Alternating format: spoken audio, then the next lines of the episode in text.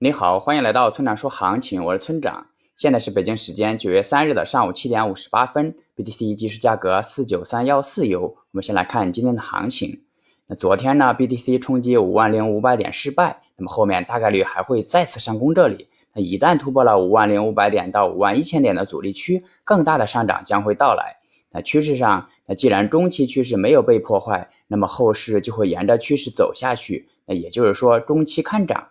那短期趋势有回调需求，回调目标四万九千点和四万八千点，但不能跌破四万八千点。一旦跌破这里，中期上涨趋势将会受到挑战。总结一下就是中期看涨。接下来是交易思维模块，我们经常会听到“早知道就买它了”“早知道就不卖了”之类的感叹，甚至我们自己也这样感叹过。那我认为，在交易的世界中有类似的遗憾很正常，毕竟我们不可能精准的预判行情。但还是有两种办法可以减少此类憾事的发生的。那一是严格按照交易信号去交易，尽量避免主动预测行情。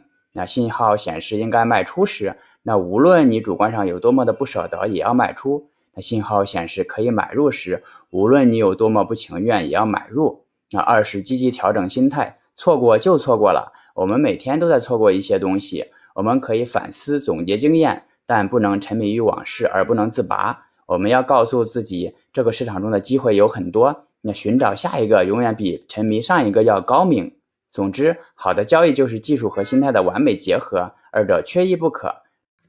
这二者也都可以从我们过去的经验教训中获取，而善于反思是天才交易员的共性。最后，请大家一定要明白，千万不要根据预测来做交易，交易是需要考虑到具体信号、盈亏比以及仓位管理的。用预测指导交易，并不能实现长期稳定的盈利。如果你想学习具体操作以及稳定盈利的技巧，请查阅今天的策略版分析。拜拜。